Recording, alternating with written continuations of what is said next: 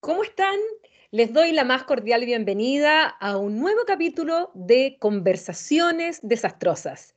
Estos diálogos que hemos tenido con muchos especialistas en muchos temas vinculados con la nueva constitución, el proceso constituyente y esta etapa que estamos viviendo eh, histórica para nuestro país en democracia, el darnos un nuevo texto eh, constitucional.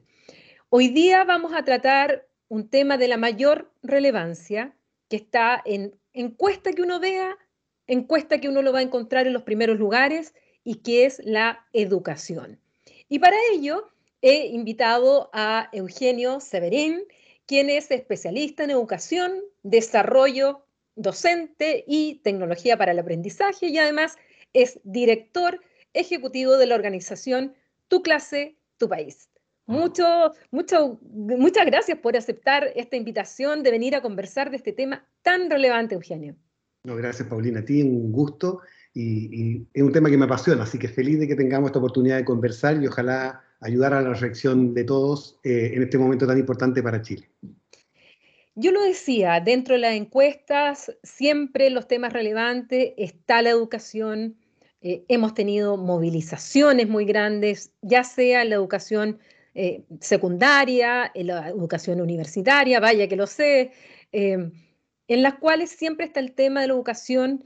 Eh, si los párvulos pudieran salir, también tendrían que salir, porque hay un tema de la educación eh, parvularia desde los primeros niveles, que es muy importante. pero seguimos teniendo crisis en este tema. Y lo que yo quisiera partir preguntándote es cuál, cuál es el modelo educativo que tenemos actualmente para poder eh, compararlo con otros modelos que pudiéramos inspirarnos, nunca copiar, para esta, esta nueva discusión en el proceso constituyente. ¿Qué tenemos como modelo educativo nosotros, eh, derivada de la Constitución y de toda la legislación eh, que, complementa a la, norma constitucional? Paulina, yo creo que estás partiendo con la pregunta más importante que hoy día tenemos en educación y que tiene que ver con con lo que también se ha llamado los paradigmas sobre los que están construido el sistema educativo. Eh, nosotros en Chile, y, no solo en Chile, ah, en América Latina y, en, buena parte del, mundo occidental, todavía vivimos de una educación que se ha llamado la educación industrial, la educación que fue inventada a fines del siglo XVIII, principios del siglo XIX, que consistía en reunir a los, niños y niñas según su edad, juntarlos en grupos etarios y, definir una educación estandarizada, que es heredera de la, de la industria estandarizada, ¿no? de la misma, la misma lógica que explicó cómo hacíamos auto en serie y hacíamos muebles en serie, bueno, hagamos estudiantes en serie. ¿no? Entonces consistía en poner a los estudiantes ordenaditos por edad, definir un currículum estandarizado y común para todos y evaluaciones estandarizadas para saber si el progreso que los estudiantes estaban teniendo respecto de ese currículum. Ese paradigma es el que está completamente agotado y cuestionado en todo el mundo. Por eso que hay movimiento en, no solo en Chile, sino que en muchos países respecto de cuestionar los sistemas educativos que tenemos, respecto de la conexión que tienen con las necesidades reales del mundo actual, con las necesidades del siglo XXI. Sabemos que en los próximos 30 años la mitad de los trabajos que hoy día existen van a dejar de existir, el 30% van a estar a ser automatizados o realizados por robots.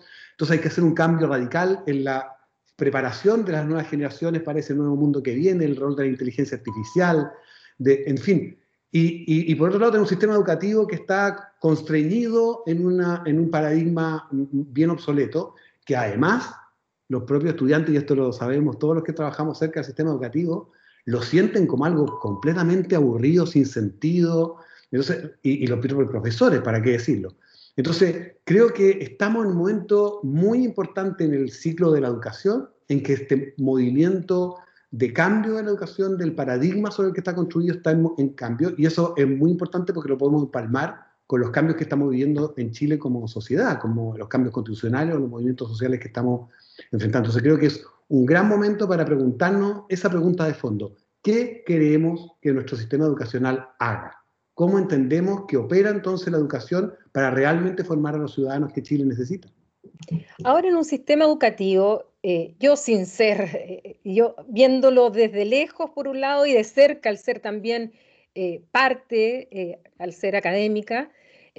por un lado tenemos las normas, por otro lado tenemos los actores que están involucrados en este proceso y los métodos. y en cuanto a los actores, partamos por, los actores para después irnos más a, la metodología y un poco más a las otras partes del sistema. Por un lado, tú decías los estudiantes, estudiantes que ya hoy día nacen eh, casi con otras habilidades y que los distancian aún más de sus propios profesores, profesoras. en eh, la pandemia lo ha dejado súper claro eh, y esto mismo de tener que forzarnos a, a, introducir como metodología de enseñanza la, la tecnología es algo que personalmente creo que llegó para quedarse. Eh, porque además va a ser una de las herramientas que van a necesitar en el futuro nuestros propios estudiantes, sea la carrera que sea que estudien. Pero además, eh, por un lado son los estudiantes, pero por otro lado es el profesorado. Y además del profesorado está eh, un poco la valoración social que existe en un país respecto del profesor o la profesora. hay países que siempre se ponen como ejemplo eh, Finlandia, siempre se habla, los modelos nórdicos, pero es que ahí ser profesor o profesora es socialmente tiene un estatus muy alto. Eh, son considerados realmente como en la cúspide, al igual que otras profesiones, y sin embargo eso no pasa en Chile.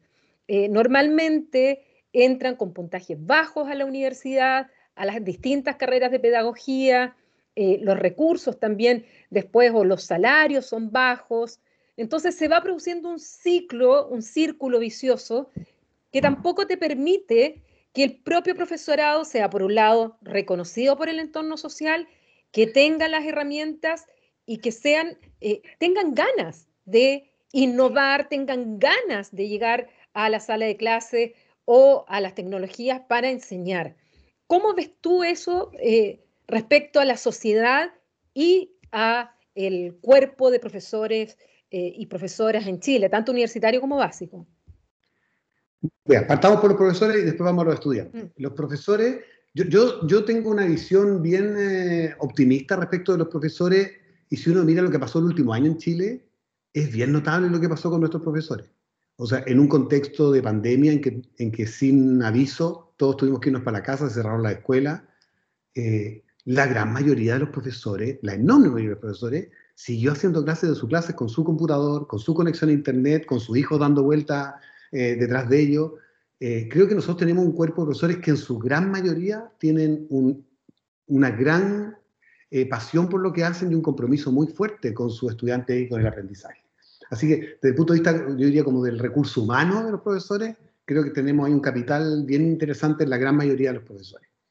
Lo que tenemos a nivel sistémico es un problema más complejo, que tiene que ver, bueno, típicamente cuando se habla de, los profesores se habla de, varias etapas, ¿no? La etapa de cómo atraemos a los mejores estudiantes de la educación escolar para que entren en la carrera docente. En segundo lugar, cómo los formamos, todo el proceso de formación inicial para habilitarlos como profesores. En tercer lugar, cómo los mantenemos y apoyamos en el sistema de manera de hacer esta carrera atractiva. Nosotros hemos tenido problemas históricamente en, en las tres etapas, ¿no? Eh, y probablemente tiene que ver con que en América Latina, en, la década del 70, del 80, hubo un esfuerzo muy grande por asegurar la cobertura de la educación básica y media. Es decir, por rápidamente asegurar que no hubiera ni un niño que quedara fuera de la educación básica y media. Y eso se hizo por la vía de formación express de muchos profesores con muy baja calidad en la formación docente. Eh, y la consecuencia de eso la consecuencia buena es que efectivamente aumentamos nuestras tasas de cobertura de manera notable y hoy día en Chile tenemos una tasa cercana al 100% y en el resto de América Latina cercana al 90%. Y entonces, sí, check, cumplimos eh, la tarea que nos habíamos propuesto. Problema es que eso fue a costa de una muy mala calidad porque, como digo, se les formó mal y se les pagó muy mal. Con lo cual se creó ahí un problema muy complejo. Yo tengo además la confianza de que en Chile hemos venido haciendo esfuerzos bien sistemáticos en los últimos 30 años para cambiar esa situación, desde el estatuto docente de principios de los 90 hasta la carrera docente aprobada en el 2016. las condiciones de trabajo de los profesores, sus sueldos, sus formas de apoyo, su capacitación, se ha ido mejorando sustancialmente. Hoy día un profesor gana tres o cuatro veces lo que ganaba un profesor a principios de los 90. Sigue siendo poco, sigue siendo menos necesario, sigue siendo menos de lo que ganan en, los países que tú mencionabas. Pero hemos ido haciendo un esfuerzo muy importante como país para, para eso y tenemos que seguirlo haciendo. Creo que eh, yo siempre digo, y, me miran feo cuando digo esto, pero yo siempre digo que tenemos que duplicar el sueldo actual de los profesores si queremos que efectivamente esta carrera sea atractiva para la mayoría de los eh, buenos estudiantes de la educación media. Eso no significa que hay que duplicarlo de un año para otro porque somos un país pobre, no puede hacer eso. Pero si nosotros podemos trazar un horizonte de mediano plazo que diga, mira, de aquí a 10 años, de aquí a 15 años vamos a duplicar y vamos a ir asumiendo, subiendo de a poco. Vamos a ir haciendo esta carrera más atractiva y vamos a ir logrando que estudiantes mejor preparados también opten por la carrera docente. Pero junto con eso tenemos que darle libertad a los profesores y con esto empiezo a conectar con los estudiantes. Nosotros tenemos un sistema educativo que es extremadamente prescriptivo. O sea, el currículum chileno es, no deja ni un espacio para que entre el aire. déjame darte un ejemplo. En séptimo básico hay 12 asignaturas, cada una de, en el currículum oficial. Cada una de 12 asignaturas define alrededor de casi 30 objetivos curriculares para el año. Significa que hay alrededor de 300 objetivos curriculares que los estudiantes, los profesores tienen que cumplir en el año, en 180 días de clase. O sea, tendrían que cumplir casi dos objetivos curriculares, detrás de cada objetivo hay varios contenidos, por, por día. Entonces, realmente es absurdo el, el, currículum que hoy día tenemos. Entonces, si nosotros no soltamos el currículum, si no damos más autonomía a los profesores, si no les damos más apoyo y capacitación, es muy difícil que esto ocurra. ¿Y por, por qué te digo y con esto cierro, para conectar con los estudiantes? La lógica de la educación industrial que hablábamos al principio tenía detrás la metáfora de que el estudiante era un vaso vacío. Y ese vaso vacío que era el estudiante, el profesor tenía que tomar este currículum definido por la autoridad e ir llenando este vaso durante los 12 años, 8, 10 o 12 años que dura la escolaridad. Y hoy día sabemos que esa, ese no es, así no funciona la educación. Los estudiantes no son vasos vacíos, tienen contexto, tienen historia, tienen intereses, tienen expectativas, tienen gustos, tienen habilidades. Y la educación hoy día es un, espacio mucho más horizontal en donde el profesor y el estudiante tienen que encontrarse y los dos aprender juntos. Eh, te pongo a lo que tú decías, el ejemplo de la tecnología. Si nosotros queremos que los profesores sean suficientemente expertos en tecnología antes de poner tecnología en la clase para los estudiantes, entonces no va a llegar nunca. Los estudiantes siempre van a ser más expertos en tecnología que el profesor. Lo que necesitamos es que el profesor entre en esta relación horizontal con el estudiante en torno a las experiencias de aprendizaje para producir este conocimiento nuevo.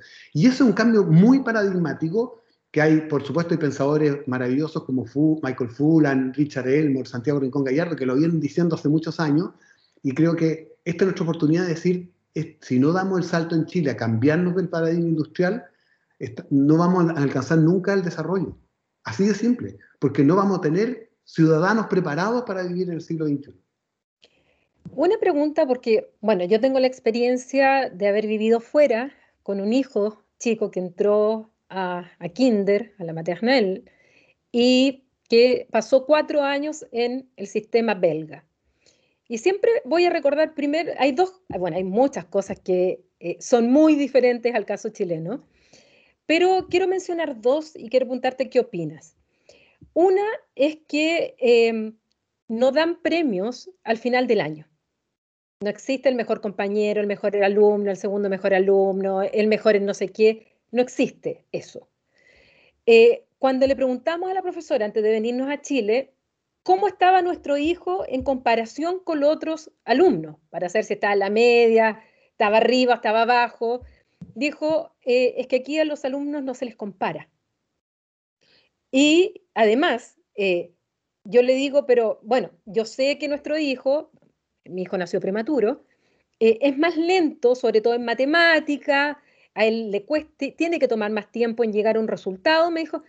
¿Y cuál es el problema? A mí lo que me interesa es que llegue al resultado bien, que todo el proceso del razonamiento esté bien, aunque se demore. Y en el caso de tu hijo, llega bien al resultado, se demora mucho más que el resto de los compañeros. Y hay algunos que terminan antes, pero resulta que lo hicieron mal porque en el proceso se apuraron. Llegué a Chile y lo primero que hacen es nos pasan una, eh, una tabla así con cuadritos, con varias, eh, fórmulas matemáticas y con un cronómetro. Y ponían la norma, eh, ponían la nota con el cronómetro. ¿Cuánto alcanzaba a resolver con el cronómetro? Y casi morimos. de venir de otra lógica, eh, incluso en la primera reunión de profesores, eh, en un momento, no me acuerdo en qué curso estaba, un, un, apoderado, que a todo esto son dos reuniones al año, no hay cuota, no, hay nada de eso, eso no existe, en, eh, eh, el, por lo menos en la etapa que yo vivía allá. Una mamá preguntó que hasta cuánto tenían que saber contar los niños a final de año. Entonces la profesora dijo hasta 10. Entonces alguien le dice, uy, pero es que el mío ya cuenta hasta 30. Es que le dijo, es que a nosotros no nos interesa que su hijo cuente hasta 30, no lo apuren, porque a nosotros nos interesa que de aquí a fin de año cuente hasta 10 y entienda lo que es el del 1 al 10 que el 10 se separa en 2 de 5, que se, se separe, que entiendan la lógica que hay del 1 al 10, no que cuenten de corrido del 1 al 100, porque hay todo un razonamiento que nosotros le enseñamos. Y, acá le, pusieron un cronómetro. Entonces, ¿qué piensas tú de, esas lógicas de enseñanza em, que al final te vuelven competitivo, que, que, te valoran el éxito, que te valoran... Eh, bueno, el caso japonés es una cosa impresionante. Em, ¿Cómo ves esta lógica en la enseñanza y el proceso finalmente de enseñanza-aprendizaje? Porque el profesor también aprende. Bueno, lo que tú dices justamente es reflejo de lo que hablábamos al principio. ¿ah? El, paradigma industrial este del que hablábamos tiene, tres pilares en el que sostiene. Como las buenas mesas de tres patas, se sostiene bien en las tres patas y, se mantiene equilibrado. Uno es lo que eh, eh, es la estandarización que conversaba un rato. Es decir, el mismo contenido evaluado de la misma manera para los niños eh, ordenados según su edad, etc. El, segundo, eh, la segunda patita de esta mesa es la competencia. Nuestro sistema está basado en la competencia. Fíjate que, que nosotros, eh, es súper importante el tema, después podemos profundizar en eso si quieres, pero es súper importante el tema de la nota de enseñanza media para entrar a la educación superior. Pero nosotros hacemos competir a nuestros estudiantes por eso. Es decir, si yo, si yo tengo mejor nota que mi compañero en cuarto medio, yo tengo más puntos para entrar a la universidad. Pregunta, ¿le ayudo en la prueba de esta semana o no le ayudo? Por suerte los cabros ayudan igual, pero, pero en general lo que el sistema le está diciendo es no ayudes a tu compañero, porque si le ayudas, él podría tener mejor puntaje que tú para entrar a la universidad. Entonces, estandarización, competencia y privatización. Esos son nuestros tres pilares que se sostienen entre sí. Lo que, hemos, lo que nos ha pasado hasta ahora en, los últimos 30 años es que nosotros tratamos de corregir cada uno de esos pilares un poquito, ¿no? Y le, bajamos un poquito a la privatización, le bajamos un poquito a la, competencia. Creo que justamente ese cambio paradigmático es cambiar, cambiarnos de mesa y decir, que nuestros tres pilares tienen que, tienen que ser casi eh, paradigmáticamente distintos. En vez de competencia, nosotros tenemos que promover la colaboración. Porque justamente lo que sabemos que va a ocurrir cuando nuestros niños y niñas salgan de la escuela es que en sus espacios de trabajo, sean empresas o, sean autónomos, sean emprendedores, lo que sea, lo que va a primar no es la competencia, es la colaboración. Tenemos que cambiar la estandarización, a propósito de lo que tú dices de tu hijo, por la diferenciación. Nosotros hemos aprendido desde la neurociencia, pero también desde la vida social, que somos diversos y que eso no es un problema, es una riqueza. Las sociedades que, que, crecen son las que aprenden a convivir en su, en su diversidad. Entonces, nosotros no podemos seguir estandarizando a los estudiantes para que sean todos homogéneos, sino que al revés, tenemos que generar escuelas que valoren eh, y, promuevan la diversidad. Y ahí está todo el tema de los pueblos originarios, el tema de la diversidad sexual, el tema de la, mezcla social. Nosotros tenemos escuelas súper segregadas por eh, ingresos.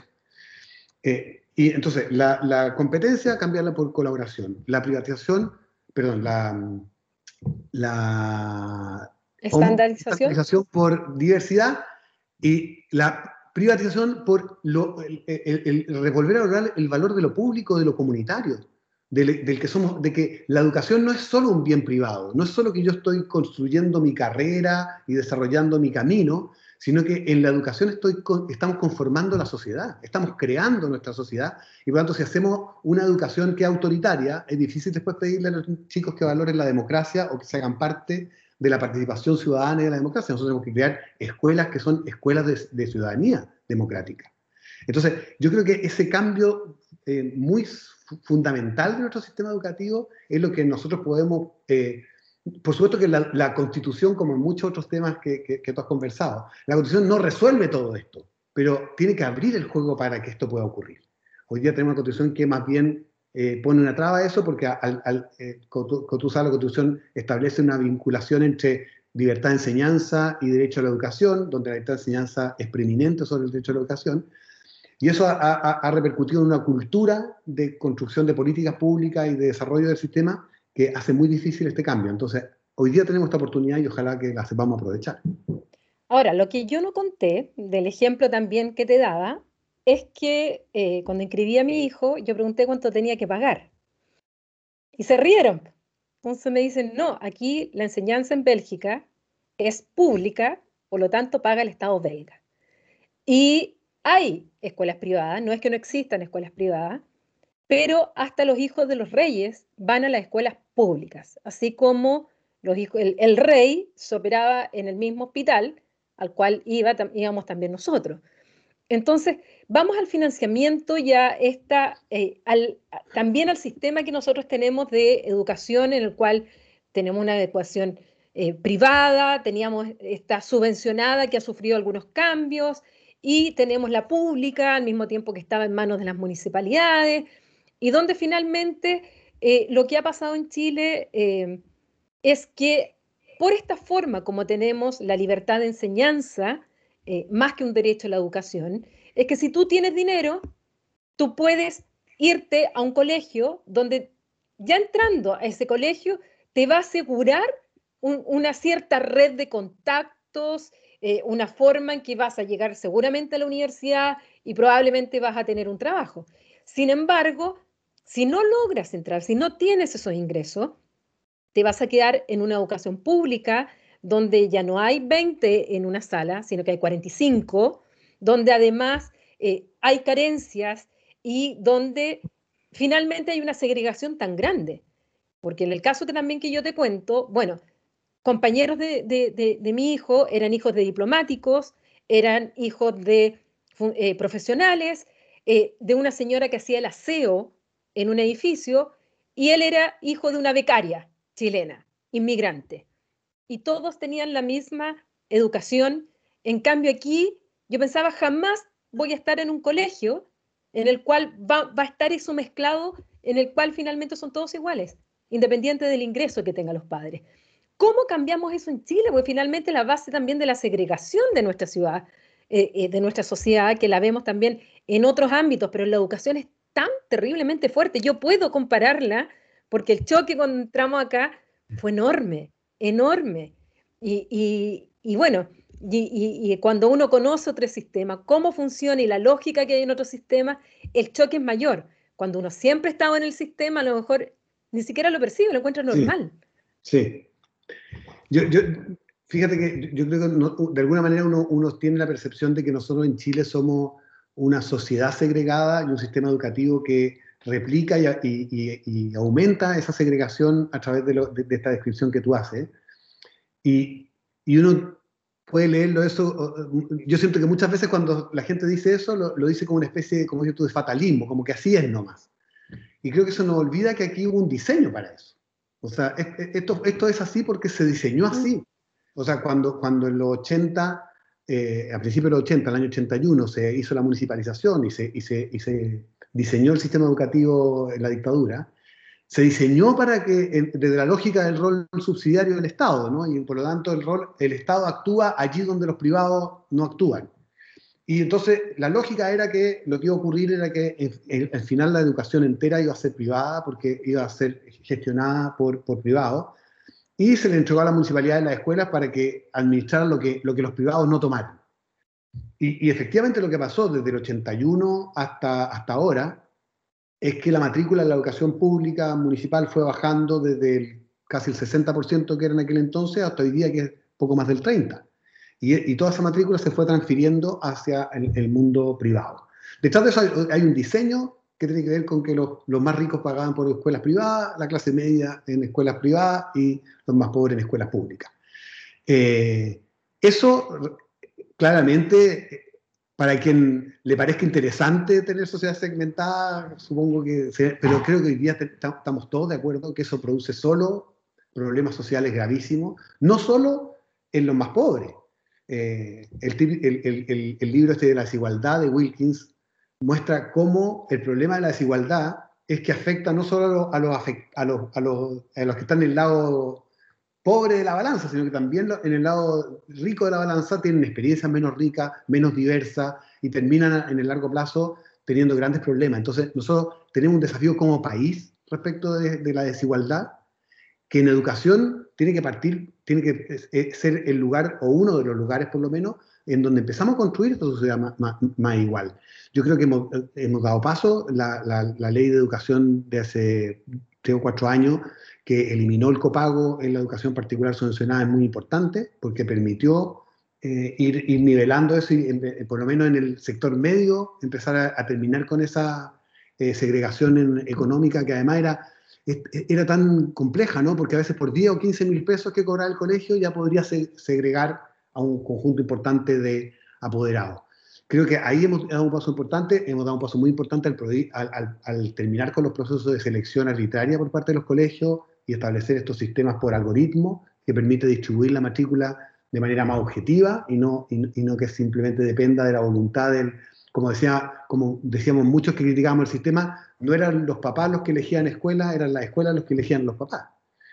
Eh, y claramente eso es una distorsión. Creo que esos pasos han sido positivos, pero que tenemos que seguir avanzando sobre todo en temas de calidad, porque no sacamos nada con asegurar el derecho a la educación, como hablamos un rato con cobertura, si finalmente la segregación se produce por calidad y lo que tenemos es educación de mejor calidad en, en, los más acomodados. A pesar de que Chile tiene un problema bien grave, tan grave de calidad, que no sé tú sabes, pero los estudiantes de los colegios privados de Chile que obtienen los mejores resultados en PISA, son resultados equivalentes a los, a los peores estudiantes de, de Holanda, de Finlandia o de Corea.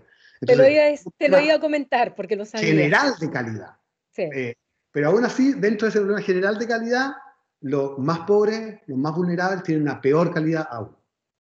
Te lo iba a comentar porque al final eh, es como que estás pagando el entrar a una, a una red desde una red social, desde que si tienes el poder adquisitivo, más que pagar por una enseñanza de calidad, por lo que tú dices, porque yo sabía que a nivel comparativo los colegios más caros de Chile eh, y los resultados que obtienen están dentro del, de la, digamos, de la parte baja o baja media de los colegios públicos de eh, otros países. Entonces, no necesariamente estás pagando por calidad en la educación, estás pagando por insertarte en un grupo privilegiado eh, desde que naces hasta que, bueno, hasta, hasta que te mueras, porque las redes que se van formando son justamente esas redes del colegio, de la universidad, del trabajo y así sucesivamente.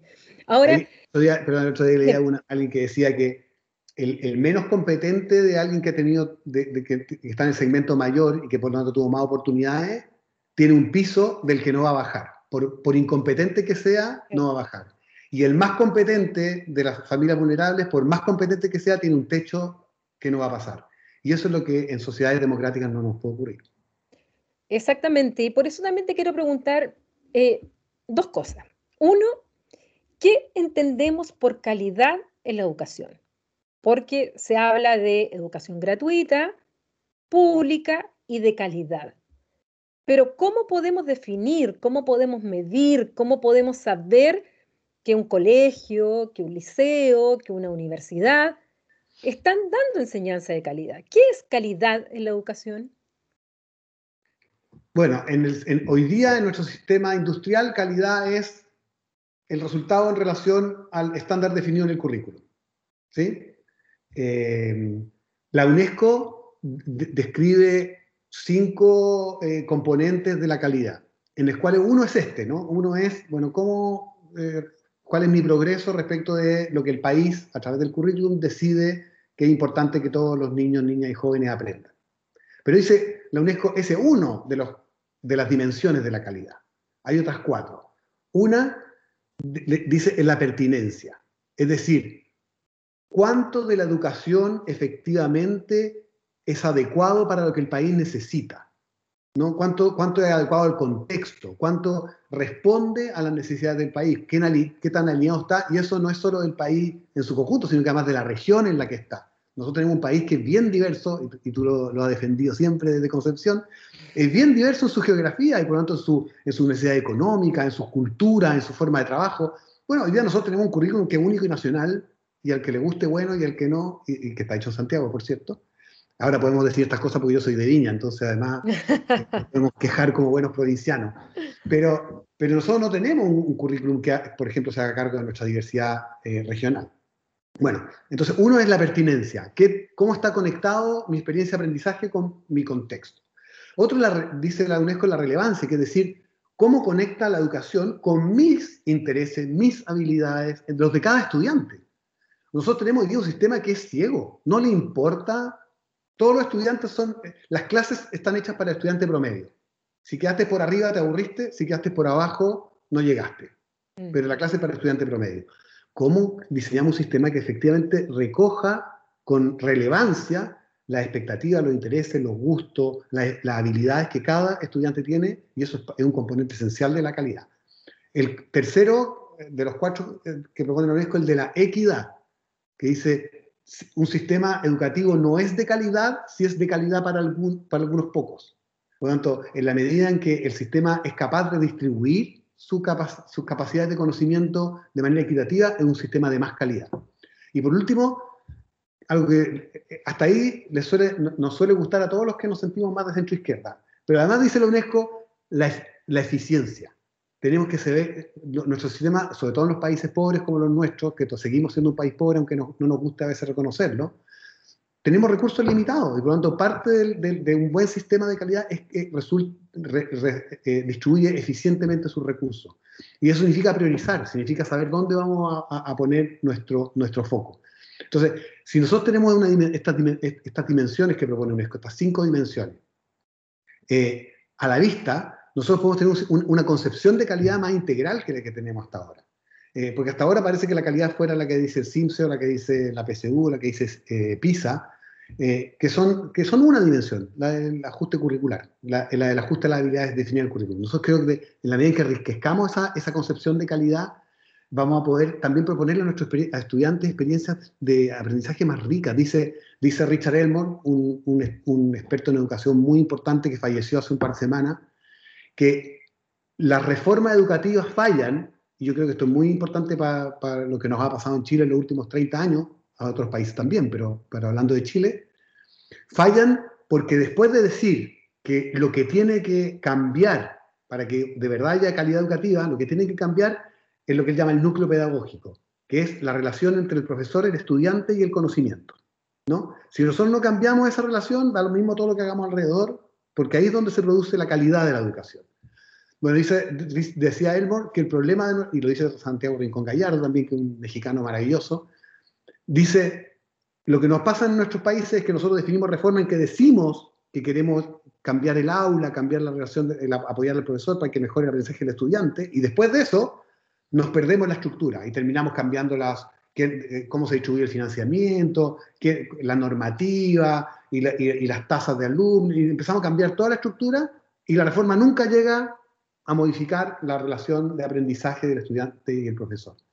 Y lo que ellos dicen es que la reforma exitosa, las de Ontario, las de Australia, las de Finlandia, fueron exitosas porque partieron por la experiencia del aula.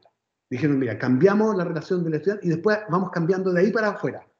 Eso significa que entonces tiene que cambiar la, estructura de la escuela, tiene que cambiar el rol de los directivos, y tiene que cambiar la forma en que se organiza el tiempo de los profesores, y tiene que cambiar entonces la red de la escuela, y, al final tiene que cambiar el ministerio también, y tiene que cambiar las leyes y la constitución. Pero partamos desde el aula, porque si no partimos ahí no llegamos nunca.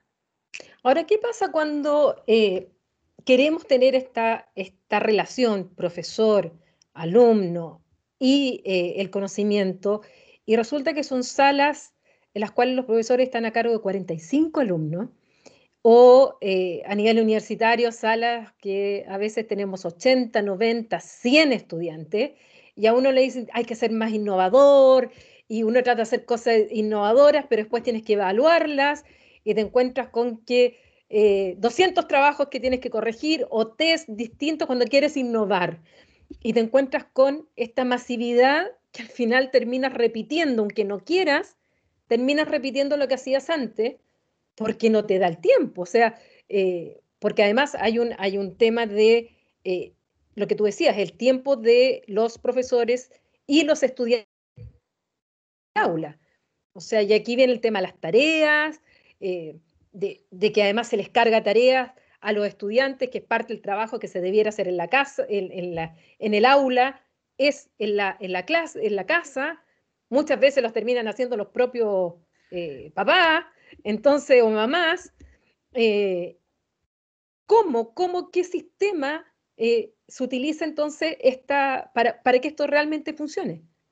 Mira, yo, yo, soy un, un, optimista perdido, porque cuando uno hace estas descripciones parece que fuera inabarcable, ¿no? Eh, y, justamente... Es que yo me desespero cuando pienso en eso y pienso que tengo cuatro cursos de pregrado y que en total son 200 alumnos. Y, y, me dicen, tienes que innovar y hacer nuevas cosas para hacerlos pensar. Sí, trato de hacerlo, pero cuando viene la parte de la evaluación, ¿cómo evalúo yo eso que utilicé durante todo, todo el semestre? Termino al final evaluando de la misma forma que llevo todo el tiempo evaluando, mm. tratando de hacerlos pensar, obvio, pero con 200 alumnos es distinto trabajar con 20, con 15. Sí, yo, yo en, educación superior no, no, no, no, soy tan experto, así que no sé si te puedo ayudar, pero en educación escolar... Necesito que me ayudes.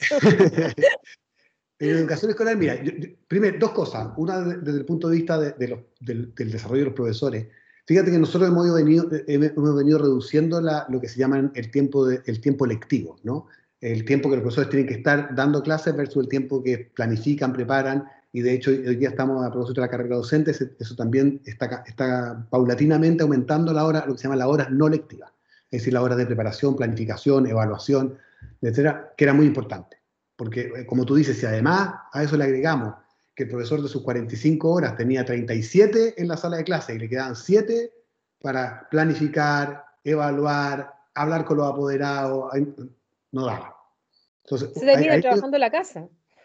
Muchísimo. Y los fines de semana, etc. Mi papá es profesor, así que lo vi toda la vida corregir pruebas los fines de semana. Bueno, entonces, el, el, en primer lugar, y mi esposa también, y así que me tienen rodeado. Eh, entonces, uno tiene que ver con el, tema de los tiempos de los profesores. Nosotros tenemos en Chile hoy día, fíjate que en promedio la tasa de alumnos por, por sala es, de menor de 30, creo que está en 27, 26 por ahí. Pero ¿cuál es el problema que tenemos? Que otra vez los tenemos concentrados. Entonces, mientras tanto, voy a decir un ejemplo de Santiago, con todo respeto, usted puede eh, hacer el ejemplo en, en, su región. Mientras en el Instituto Nacional tienen 45 alumnos por niño y están tratando de entrar por la ventana, bueno, ahora este año menos, pero en general, a 30 cuadras en la comuna de San Miguel hay liceos que tienen pupitres vacíos. Entonces, el problema no es que tengamos una falta de infraestructura que nos permita, ni falta de profesores, que nos permita atender tasas menores de alumnos. El problema es que tenemos una educación tan desigual que se nos empiezan a concentrar en unos pocos liceos y unas pocas escuelas, las buenas, esta masa grande, mientras tenemos otras escuelas que no se financian porque tienen muy pocos estudiantes para poder eh, sostenerse. Entonces, ahí también hay un ejercicio de racionalidad que, podríamos hacer porque las tasas de natalidad nos ayudan en ese sentido. Han bajado muchísimo las tasas de natalidad y por lo tanto tenemos generaciones cada vez más pequeñas. Entonces creo que nosotros podemos avanzar sustantivamente en eso. Y por último, lo que hablamos antes del currículum, lo que tú relatas, pasa por este currículum extremadamente extendido e intensivo que tenemos y hace que el profesor vaya corriendo detrás de la materia, pasando materia lo más rápido posible, lo que no alcanza estaría para la casa, trabajo para la casa. Eso, si no lo cortamos de raíz, no hay cómo solucionarlo.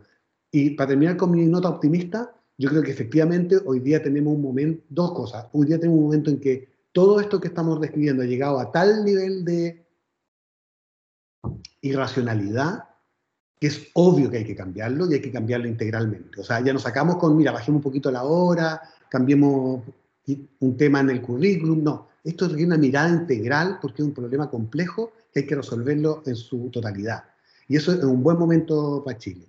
Y en eso, pues, pues, es mi, primera eh, fuente de optimismo. Y la segunda es que yo creo que hay ejemplos concretos en los últimos cinco años que no habíamos visto antes en Chile de colegios y escuelas que están haciendo cambios muy radicales en su forma de trabajo, público y privado. El Liceo América en los Andes dio vuelta a todo el colegio, botó paredes, transformó toda la enseñanza en aprendizaje basado en proyectos y en el primer año subió 20 puntos en el CIMSE.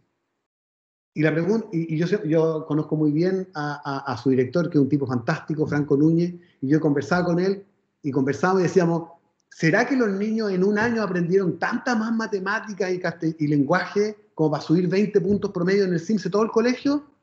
No, lo que pasó es que empezaron a encontrarle sentido a lo que están haciendo y entusiasmo y compromiso con el aprendizaje porque vieron que el colegio estaba cambiando su metodología y, era, y, conectaba mucho mejor con sus intereses. Y es un colegio público en los Andes. Hay ejemplos en colegios privados, fundaciones. Entonces creo que tenemos además, hemos ido creando una masa crítica de experiencias de cómo hacer ese cambio, que va a ser muy importante ahora que tenemos que hacer.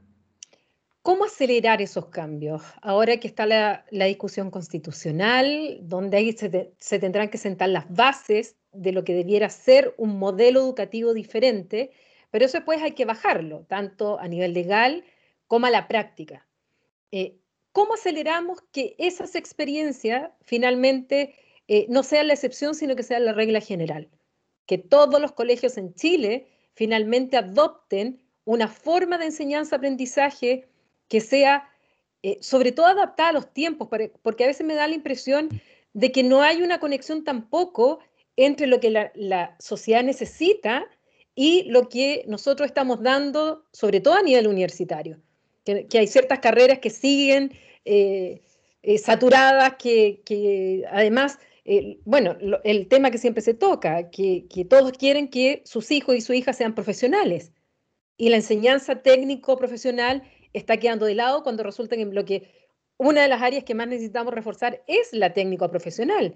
O sea, nos llenamos de abogados, abogadas, mi profesión está pero eh, bastante saturada, carreras de periodismo, de psicología, eh, en el cual, eh, y necesitamos otro tipo de profesionales y esa conexión entre lo que necesita y además que tenemos que pensar la conexión no en hoy día, sino en la conexión en 10, 20, 30 años más lo que vamos a necesitar como profesionales o como técnicos para un modelo de desarrollo distinto.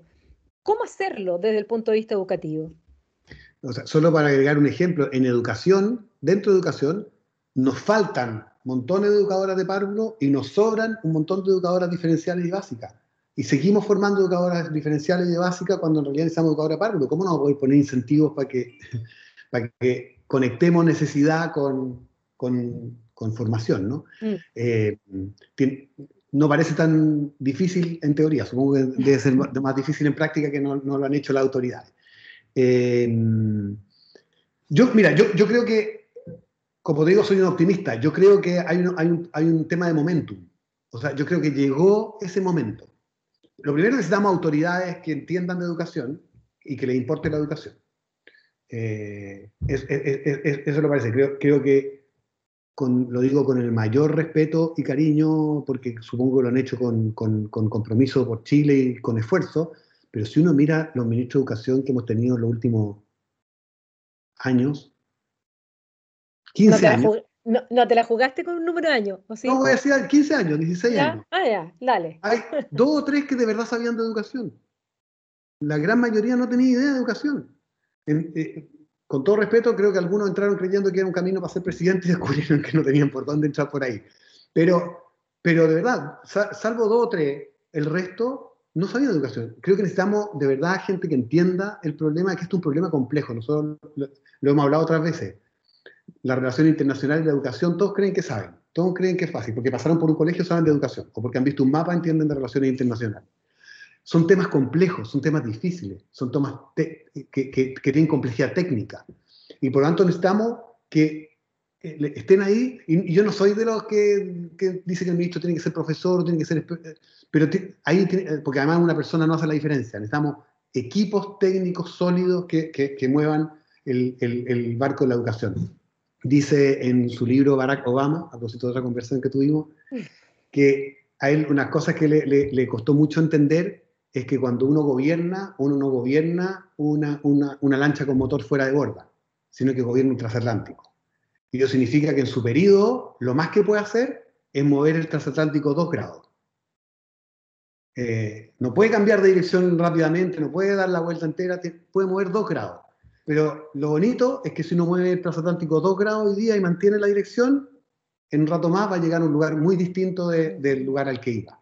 Yo creo que ese es el desafío que tenemos en educación, empezar a mover este barco enorme, que es la educación superior, la educación escolar, la educación preescolar, empezar a moverla y ponerla en la dirección correcta, sabiendo que en educación nunca los cambios son automáticos ni inmediatos.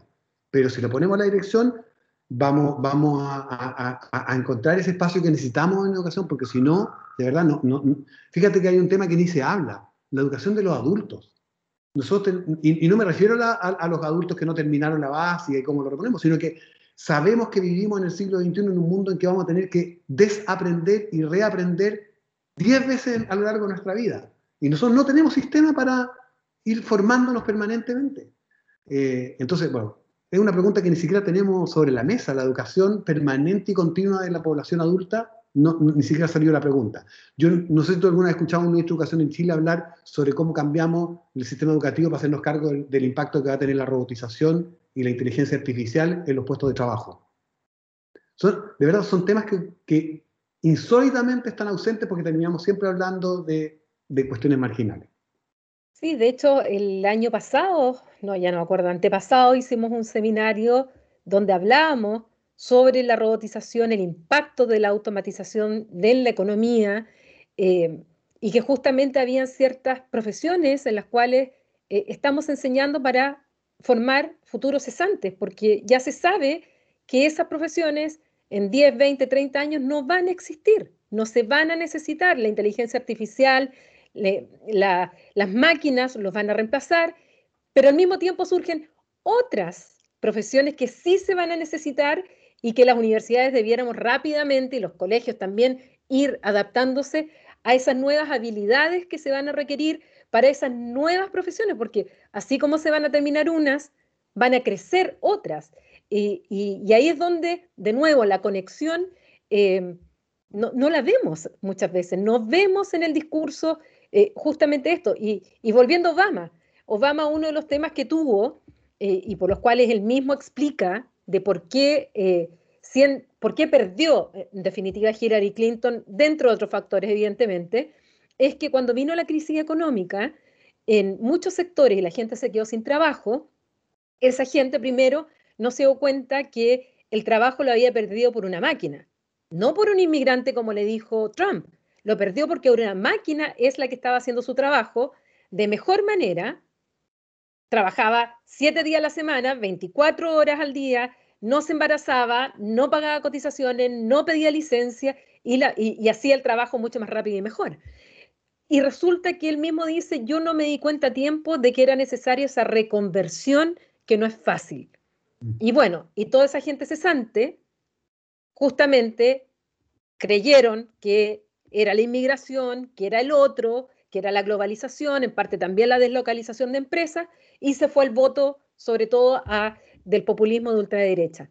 Entonces también está el tema de la reconversión, sobre todo de personas que se intentó en Lota, mm. pero también de manera en la cual cuando cerraron las minas de Schreier, claro, surgieron muchos peluqueros y peluqueras, pero más de las que necesitaba eh, eh, la ciudad o el pueblo. Entonces, tampoco es tan fácil, pero hay que tenerlo en cuenta porque eso va a ocurrir. O sea, que pretendamos parar la automatización de la economía es una ilusión, eso ya está. Ya hay cajeros automáticos, ya hay una serie eh, de, de, oficios, porque normalmente se parte por los oficios, que son eh, iguales siempre, y la máquina lo puede hacer igual siempre. Eh, entonces ya está pasando eso. Entonces, eh, qué, buen punto plantea sobre eh, la educación no solamente hoy día, la educación a, mediano y largo plazo. Sí, yo creo que, yo creo que son temas clave y, a mí me parece que, como digo, yo tengo alta confianza en que el proceso que estamos viviendo en Chile con la constitución, con las elecciones que vamos a tener este año, nos permitan abrir. La, globalización tampoco la vamos a evitar, el calentamiento global tampoco lo vamos a evitar desde aquí.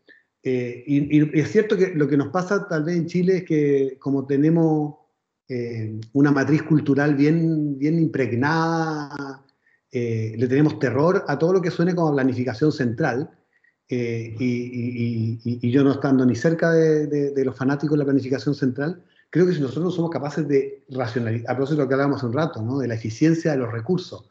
O sea, nosotros eh, estamos, yo, esta es una de mis ideas menos populares, pero yo creo que si nosotros vamos a usar recursos para financiar estudiantes de la educación superior, no podemos seguir usándolo para financiar más psicólogos, abogados que van a ser cesantes. Tenemos que focalizar los recursos de la gratuidad, mientras no pueda ser universal, en, las áreas donde Chile necesita desarrollo. Y, van a decir, oye, pero es que eso es planificación central. Bueno, que sea planificación central, pero la verdad es que los países que han salido adelante y que son súper liberales como Holanda eh, o, Corea, son países que en su momento tomaron decisiones de planificación central. Es decir, esto es nuestro, lo que necesitamos para crecer como país y hoy día pueden darse lujos que hoy día nosotros ni soñaríamos, porque en algún momento uno tiene que ser racional respecto de eso y tenemos que decir, ¿sabes qué? No podemos seguir sin, la cantidad de ingenieros informáticos que hoy día nos faltan, es brutal.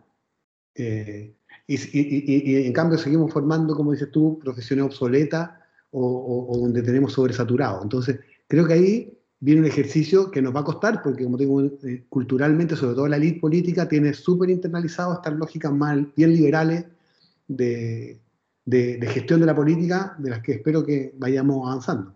Bueno, si supieran que muchos de los países de los cuales hemos hablado limitan el número de ingreso en ciertas carreras anualmente, que no es libre el número. Entonces, tal cantidad de, eh, de, estudiantes de tal o cual carrera y por, por ley te lo limitan. O sea, y son países, como tú dices, absolutamente liberales eh, en, en, otros aspectos, no es que están en un régimen de socialismo real. Em, ahora, como, como, última pregunta, Eugenio, tú hablándole directamente a los candidatos y candidatas a convencionales y hablándole a aquellos que van a ser finalmente elegidos el 11 de abril, eh, desde el punto de vista de la educación, ¿Qué, ¿Cuáles serían tus consejos en lo que ellos deben enfocarse fundamentalmente cuando aborden el tema de la educación? Yo, no siendo abogado y menos constitucionalista, no, no, no, puedo ser muy específico, pero sí lo quiero decir lo siguiente. Yo creo que el, el, hoy día creo que tenemos que ser bien claros que el derecho a la educación, que va a ser la, va a ser la gran discusión, ¿no? Derecho a la educación, libertad de enseñanza, va a ser la gran discusión constitucional. Yo creo que a mí me parece que no es suficiente equiparar el derecho a la educación con la libertad de enseñanza. Yo creo que vivimos en un país donde históricamente hemos tenido la presencia de proyectos educativos diversos y eso no, veo problema que, que, siga existiendo y por lo tanto vamos a tener una defensa, yo creo, bien compartida respecto de que la libertad de enseñanza, desde, la perspectiva de la libertad de los padres para elegir la educación de sus hijos y por lo tanto la diversidad de proyectos educativos, creo que de ahí no va a haber mucho problema. Pero sí, eh, digo que me queda corto porque creo que si nosotros no hablamos de un derecho a la educación de calidad de todos, eh, nos vamos a quedar cortos. Porque el derecho a la educación durante mucho tiempo se entendió como el derecho a estar en el sistema educativo. Eh, el derecho a recibir una educación básica, incluso eh, la educación básica, el nombre de la educación básica viene de ahí, ¿no? Era la educación mínima que le, garantizaba el Estado a todos. Yo creo que ese es un concepto que, tenemos que superar y entender que la educación es un derecho a lo largo de la vida. Eh, la educación de los adultos mayores, perdona, que me apasiona tanto el tema, pero piensa que hoy día nosotros en Chile tenemos un promedio de vida cercano a los 85 años, es decir, cuando las personas se jubilan a los 60 o 65 años, tienen 25 años de vida por delante. Y nosotros no tenemos ni una oferta formativa ni educativa para los adultos mayores. Esas personas que la estamos dando por, porque se tienen que ir para la casa a, flores, ¿no? Una, una pérdida para ellos y para el país que nosotros no tengamos una oferta formativa para los adultos mayores. Vuelvo. Entonces, el tema de la educación de calidad, el derecho a la educación de calidad a lo largo de toda la vida. Yo creo que eh, a mí me encantaría que ese fuese el compromiso que asumiéramos con país desde, desde el nivel constitucional. Bueno, Eugenio, te doy las gracias por haber conversado de estos temas, eh, de uno de los grandes temas que evidentemente nuestro país está en deuda, eh, en el cual tenemos que mejorar, que es un tema complejo. Hemos eh, tantas veces escuchado eh, la necesidad, la gran reforma, que ahora sí es la gran reforma, y vemos que a veces los, eh, yo soy más pesimista que tú, que los pasos son más lentos que rápidos, em, pero que, hay, que son necesarios poner el acelerador, tal como tú dices, es el momento ahora, porque estamos en un ciclo complejo además, tanto a nivel interno como internacional, y, esto debe asumirse con, con visión. Creo que ha faltado mucha visión, visión de mediano y largo plazo. Estamos siempre pensando en mejorar la sala, en una serie de cosas que son necesarias, por cierto, pero no pensando en esos otros grandes temas que son a mucho más largo plazo. Así es que te agradezco que hayas estado en este capítulo de conversaciones desastrosas para abordar este tema eh, que finalmente nos implica a todos y a todas, porque todos pasamos, todos tenemos, todos pasamos por el colegio, por eh, algunos por la educación superior, otros no, pero tenemos hijos, hijas y que en definitiva estamos inmersos dentro de un, estado en el cual la educación es fundamental como valor, eh, como cimiento de del propio desarrollo del país. Déjame darte una pildorita de optimismo, dice Ana Arens, que, en un libro maravilloso, que eh, la revolución ocurre no cuando un iluminado o un grupo de iluminados descubre el nuevo paradigma que quiere proponer, sino cuando el paradigma viejo está tan desacreditado y en el suelo que compiten nuevas ideas hasta que una triunfa. Yo creo que es el momento en el que estamos. Creo que ya estamos en el momento en que el sistema educativo no da para más y creo que es el momento en que van a surgir muchas otras eh, ideas eh, y de entre ellas va a salir un nuevo sistema educativo mucho mejor para Chile y para nuestros niños, niñas y adultos. Así que mantener el optimismo. Muchas gracias por la invitación, ha sido un gustazo. No, gracias a ti. Y terminando con este mensaje de optimismo, que quiero absolutamente creerlo y tener fe y trabajar por ello, es que me despido de ustedes. Recuerden que estamos en nuestro canal de YouTube, también transmitimos por Spotify, por TVR Ñuble y además por la señal de Canal 9 regional aquí en la región del Biobío. Así es que me despido hasta un próximo capítulo. Adiós.